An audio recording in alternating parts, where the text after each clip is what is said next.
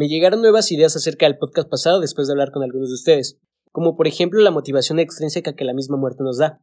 Quiere decir que algunos esperan lograr cosas antes de que alguien más muera esperando que éste logre llegarnos a verlas cumplir. O cómo la misma muerte puede llegarnos a inmortalizar. Un ejemplo muy claro de esto es Cancerbero. Siendo en mi perspectiva un genio bajo su enfoque artístico, y teniendo una gran fama en vida, definitivamente logró el pico más alto de esta fama después de su fallecimiento. Y por último, la satisfacción que me da el día de hoy grabar este podcast, porque aun cuando este fuera mi último día de vida, me iría con gran felicidad sabiendo que estoy creando un contenido de valor. La deconstrucción no es destrucción, es separar y analizar cada elemento para después darle una nueva estructura. Deconstruimos no para encontrar respuestas, sino para cuestionar las respuestas ya instituidas. Mi nombre es Ari Jovan, creador de este podcast.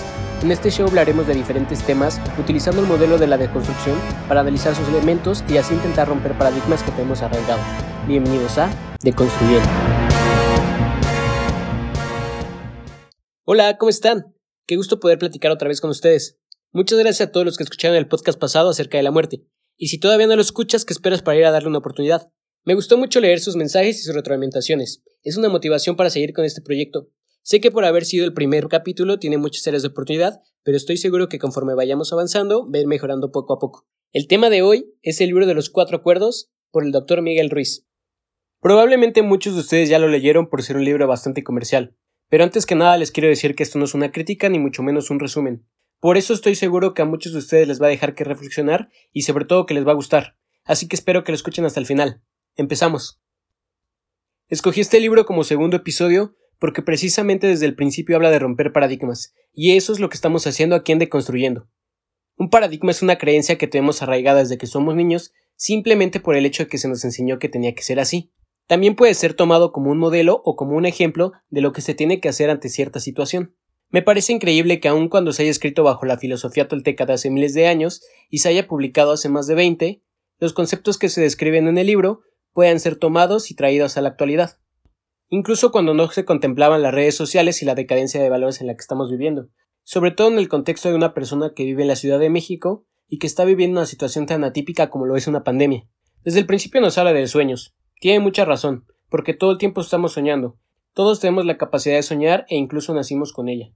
Pero el libro no se refiere a los sueños como eso que imaginamos mientras dormimos, más bien se refiere a todas esas creencias y actitudes que tenemos tan sistematizadas que hacemos y que creemos precisamente sin darnos cuenta, como por ejemplo cuando nos ponemos el zapato izquierdo antes que el derecho, o cuando subimos las escaleras con el pie derecho antes que el izquierdo, pero sobre todo cosas que no cuestionamos como el saludar a los hombres de mano y saludar a las mujeres de beso simplemente porque se nos enseñó que tenía que ser así. A todo este conjunto de creencias que tenemos sin cuestionar se le llama como sueños pequeños, que a su vez forman parte de los sueños de una comunidad, estos forman los sueños de una ciudad, estos a su vez forman los sueños de un país y el conjunto de todos estos sueños de un país forman el sueño del planeta. Porque a pesar del choque cultural que puede existir, por ejemplo, entre México y China, hay cosas que en ambos países son iguales de ciertas, como por ejemplo que está mal robar. Y si nos ponemos a pensar todas las bases culturales están regidos bajo un concepto de intersubjetividad. Quiere decir que todo lo que nosotros creemos es porque el ser humano así lo ha creado y estamos de acuerdo en eso. Creo que el libro tiene bastante razón aquí, porque desde niños capta nuestra atención, y el sueño del planeta utiliza ciertos personajes que ayudan a cumplir esta función, como es mamá, como lo es papá, como es la escuela y como es la religión. Entonces de esta manera aprendimos todo lo que sabemos. Nos enseñaron cómo comportarnos, nos enseñaron lo que es aceptable, nos enseñaron los estándares entre lo bello y lo feo, lo bueno y lo malo, y lo que es correcto y lo incorrecto. Y aquí empieza uno de los problemas que yo creo que tenemos bajo este concepto de intersubjetividad, y el cual es que en la escuela nos enseñaron a todos de la misma manera y más o menos las mismas cosas, al menos en el contexto mexicano. Todos los que estén escuchando este podcast porque tienen las posibilidades al menos de tener un teléfono una computadora con internet y quiere decir que tienen ciertos recursos. Entonces lo más probable es que hayan estudiado al menos hasta la secundaria. Y si es así, a todos nos enseñaron matemáticas, física, español o geografía, por ejemplo, bajo un modelo de enseñanza bastante similar. Y este es por medio de la repetición. Nos enseñaban conceptos que teníamos que aprendernos para repetirlos después y vomitarlos todos en un examen. Y ahora que crecemos no guardamos demasiada información de todo esto que supuestamente aprendimos cuando éramos niños. Además de que no se tomaba en cuenta que muchos nos íbamos a dedicar a cosas diferentes. Por ejemplo, algunos van a ser aviadores, algunos van a ser chefs, algunos incluso ya están trabajando como emprendedores, no lo sé. Este tipo de habilidades no se nos deberían enseñar entonces a todos de la misma manera. Pero bueno, el modelo de enseñanza es un tema que tocaremos en un podcast más adelante. Algo que nos enseña el sueño del planeta es que somos seres sociales, por lo tanto nos gusta el reconocimiento. El problema es que bajo este reconocimiento medimos nuestro éxito bajo métricas que no dependen de nosotros, como son las redes sociales, como son los likes, como son las reproducciones. Y el problema de no definir nuestro propio éxito bajo esquemas que sí dependen de nosotros es que al final del día nos trae sufrimiento y ansiedad si no cumplimos con estos estándares. Así que con estos personajes, que es la mamá, el papá, la escuela, la religión y todo lo que nos rodea, el sueño externo capta nuestra atención y nos enseña a creer, empezando por la lengua que hablamos. Cada letra y cada palabra de cada lengua es un acuerdo, y desde que nacemos tenemos acuerdos que muchas veces ni siquiera elegimos. Tú no elegiste dónde nacer, tú no elegiste quién iban a ser tus papás, e incluso ni siquiera elegiste tu nombre, pero es un acuerdo que tienes y así te llaman todos. De hecho, nuestros papás toman acuerdos por nosotros desde que somos muy pequeños. Y la verdad es que no está del todo mal, porque de esta manera es como adquirimos todas nuestras creencias. Y estas creencias muchas veces han sido las que nos den las habilidades y las capacidades para afrontar lo que llamamos vida. El problema aquí es cuando tomamos creencias limitantes. Este tipo de creencias que no nos permiten explotar todas nuestras habilidades y que nos dejan encerrados en una burbuja.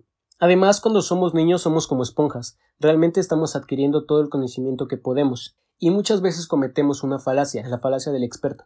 Esta falacia se cumple cuando una persona que sabe más de cierto tema nos dice cualquier cosa y nosotros, por el simple hecho de no conocerlo, lo tomamos como verdad. Por ejemplo, si se nos acerca un doctor con bata y nos habla sobre una enfermedad de la que nosotros no tenemos idea, puede decir cualquier concepto y nosotros lo vamos a tomar como verdadero, porque nosotros en teoría somos ignorantes en ese tema. Y eso es lo que pasa cuando somos niños, porque casi todo el tiempo parece que los demás son expertos en todos los temas. Y así es como crecemos de manera similar a la de un animal, bajo una domesticación, y nos la pasamos viviendo mientras soñamos. Toda la información del sueño externo, que son todos estos personajes que nos rodean, se transfieren al sueño interno, que son todas estas creencias que tenemos arraigadas dentro de nosotros, y que por lo tanto nunca juzgamos, el problema también es cuando nos empiezan a hacer sufrir y a causar ansiedad. Un ejemplo de esto es cuando éramos niños, que sabíamos que íbamos a obtener una recompensa si acatábamos las reglas y que íbamos a obtener un castigo si no. Muchos creíamos que esto se quedó solamente cuando éramos niños, ¿no? Pero ahora que ya crecemos y que tenemos trabajos, nos damos cuenta que el sueño se repite. Y al repetir este tipo de creencias limitantes y no cumplirlas, terminamos juzgándonos y sufriendo por ello.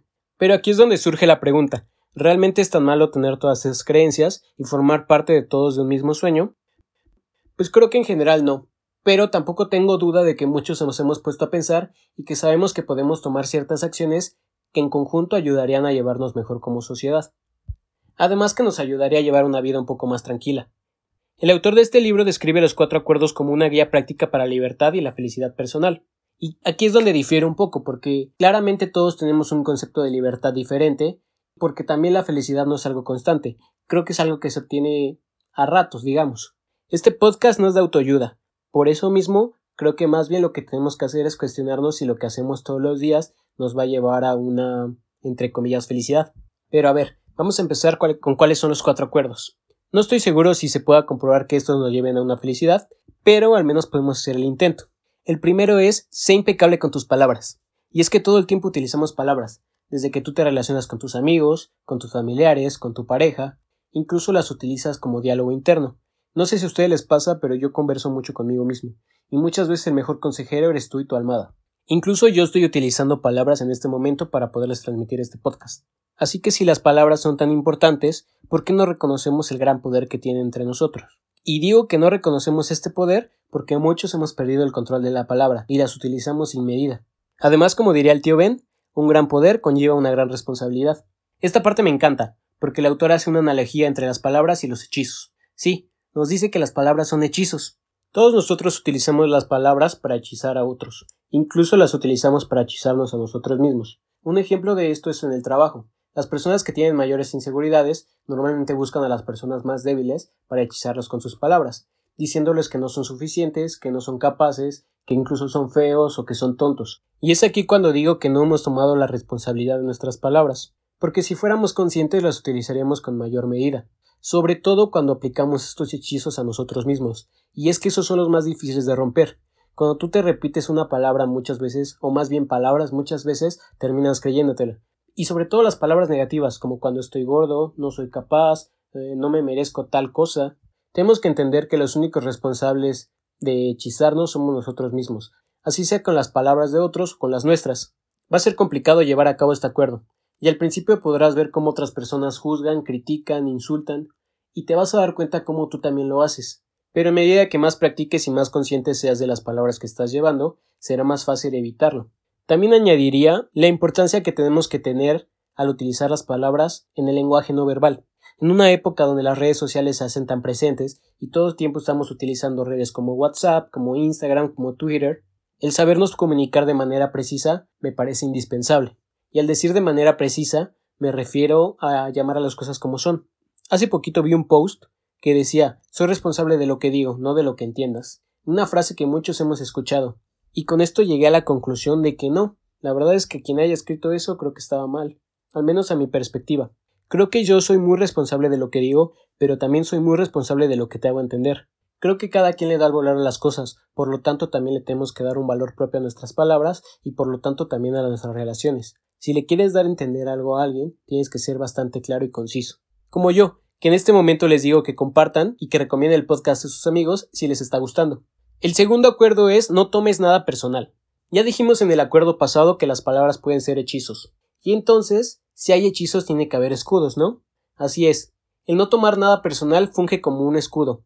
Todas las personas que tienen inseguridades las expresan en contra de su entorno, utilizando juicios, críticas e insultas contra los demás. Pero si tú has aprendido a tomar este acuerdo de la manera correcta, vas a proteger tu orgullo básicamente, y hacer que todos esos juicios y críticas se te resbalen. El problema es que sí, Muchos de nosotros tomamos esto como hábito. Creo que todos los seres humanos tenemos el hábito de tomar las cosas personales. Por ejemplo, nuestras relaciones. Un ejemplo de esto puede ser, no sé, imagínate que conoces a alguien, salen durante un par de meses y después termina diciéndote que va a regresar con su ex. Entonces tú caes en una profunda tristeza y depresión y te preguntas qué fue lo que hiciste mal, creyendo que tú eres el de problema y que si hubiera sido alguien más no te hubiera dejado por esa otra persona. Esto suele darse no solo en las relaciones amorosas, también pasa entre los amigos. Si hacen planes y no nos invitan, muchas veces llegamos a pensar que están en nuestra contra. Así que creo que este acuerdo básicamente se resume en preocuparnos por lo que depende de nosotros y no por los demás. Esta va a ser la única forma de restarle poder y autoridad a las acciones y a las decisiones que nos involucran, pero que son de alguien más. Recuerda que tú eres el único responsable de cómo te sientes. Ojo, todo esto suena muy bonito, pero creo que también todos tenemos que tomar ciertas precauciones. Lo que más me gusta de los cuatro acuerdos es que si se dan cuenta, uno va de la mano del otro. El tercer acuerdo es no haga suposiciones. También es un hábito que nadie puede negar que lleva a cabo. Nosotros como seres humanos estamos acostumbrados a llenar el vacío de las cosas que no conocemos. Todo esto con ideas falsas y con suposiciones. Y una suposición es todo aquel pensamiento que damos por hecho sin tener bases y sin tener una manera de comprobarlo. Y al hacer estas suposiciones no nos damos cuenta del verdadero problema. Primero, no sabes algo. Después, tu mente se apresura a crear una idea falsa. Tercero, crees que esta idea falsa en realidad es correcta. 4. Te engañas en creer que ya sabes lo que no sabías y eso te ayuda a aliviar tu frustración. Y entonces muchos de los miedos y las inseguridades que hemos tenido a lo largo de nuestras vidas han sido con base a suposiciones. Una de las repercusiones que tiene normalmente el suponer es que usualmente creemos que los demás piensan de la misma manera que nosotros, y se nos olvida que cada cabeza es un mundo. Así que cada quien tiene una perspectiva particular y única, como cuando estás en una relación y te enojas porque tu pareja no hace lo que tú crees que debería estar haciendo. Así que normalmente los que se ven más afectados de hacer suposiciones son tus seres queridos o tus seres cercanos. Últimamente se ha puesto muy de moda el tema de tóxico, de toxicidad, sobre todo en las relaciones. Y si te pones a pensar es muchas veces por culpa de suposiciones, porque muchas veces las parejas piensan que el otro está actuando mal si hacemos cosas que bajo nuestra perspectiva están mal. Así que la manera para solucionar esto es haciendo preguntas. En la escuela siempre nos repetían eso de no hay preguntas tontas, más bien tontos que no preguntan y creo que es un concepto que se puede trasladar perfectamente a la realidad de nuestra vida diaria. Si ya aprendimos cuál es la responsabilidad de las palabras, ¿por qué no utilizarlas para comunicarnos de manera correcta y dejar de hacer estas suposiciones? La raíz de muchas de nuestras inseguridades son precisamente las expectativas que no llegamos a cumplir. Si dejamos de suponer y tomamos conciencia, vamos a dejar de hacernos estas expectativas y por lo tanto podemos llevar una vida un poco más tranquila. A mi entender esto no va a ser fácil, pero creo que es algo que sí podemos llevar a cabo día a día. Creo que lo más importante que aprendí en la prepa no lo aprendí dentro de un salón de clases. Más bien fue platicando con mi mejor amigo. Nosotros siempre decíamos, siempre da lo mejor de ti. Siempre es el mejor estudiante, siempre es el mejor hijo, siempre es el mejor amigo, el mejor novio, el mejor, el mejor futbolista. Y así, si las cosas no salen como tú lo esperabas, al menos vas a tener la satisfacción de que no fue por tu culpa porque tú hiciste lo mejor que podías. Y esto es lo que nos dice el cuarto acuerdo. Haz siempre lo mejor que puedas. Aunque la verdad empiezo a pensar un poco diferente a esto. No porque esté mal, más bien siento que no somos capaces de dar lo mejor de nosotros todo el tiempo. Y es que para dar lo mejor de nosotros tenemos que estar presentes e inmersos siempre en todo lo que estamos haciendo y tomar completa conciencia de qué es lo que tenemos que hacer. Para esto es muy importante saber identificar lo que es importante y lo que es urgente, porque de esta manera vamos a saber cuáles son nuestras prioridades y por lo tanto vamos a poder ocupar nuestra energía de la manera correcta en lo que más nos surge. Tienes que dar lo mejor de ti normalmente en las cosas que más te importan y no tienes que tampoco dejar a la deriva las cosas que menos te importan. Tienes que buscar un equilibrio y saber en qué momento sí y en qué momento no gastar tu energía. O al menos eso es lo que yo creo. Al final yo definiría mi éxito como un equilibrio. Así que este acuerdo es la culminación de todos los acuerdos que antes mencionamos, y si se dan cuenta, si cumples el primero, después intentas cumplir el otro, después cumples el tercero e intentas cumplir el cuarto, sí puede llevarte a ciertos cambios. Pero la verdad es que el autor toma una visión muy positiva. Y el problema, bajo mi perspectiva, es que todos estos acuerdos son muy personales. Todos estos nos pueden beneficiar o nos pueden afectar, pero solamente de manera individual. Tiene un quinto acuerdo. Lo curioso es que este quinto acuerdo lo sacó en un libro años después. Así que me hace preguntarme por qué no lo añadió desde el principio en el libro de los cuatro acuerdos. El acuerdo dice, sé escéptico pero aprende a escuchar. Y bueno, creo que es bastante obvio y es lo que hemos viniendo repitiendo. Tenemos que saber escuchar a los demás, pero también tenemos que ser conscientes y cuestionarnos si lo que nos están diciendo es una verdad absoluta. Y bueno, para mí no existe la verdad absoluta. Por eso no me voy a adentrar demasiado en el quinto acuerdo. Más bien les voy a mencionar el que sería para mí el quinto, o en este caso el sexto acuerdo. Para mí sería sé empático con los demás.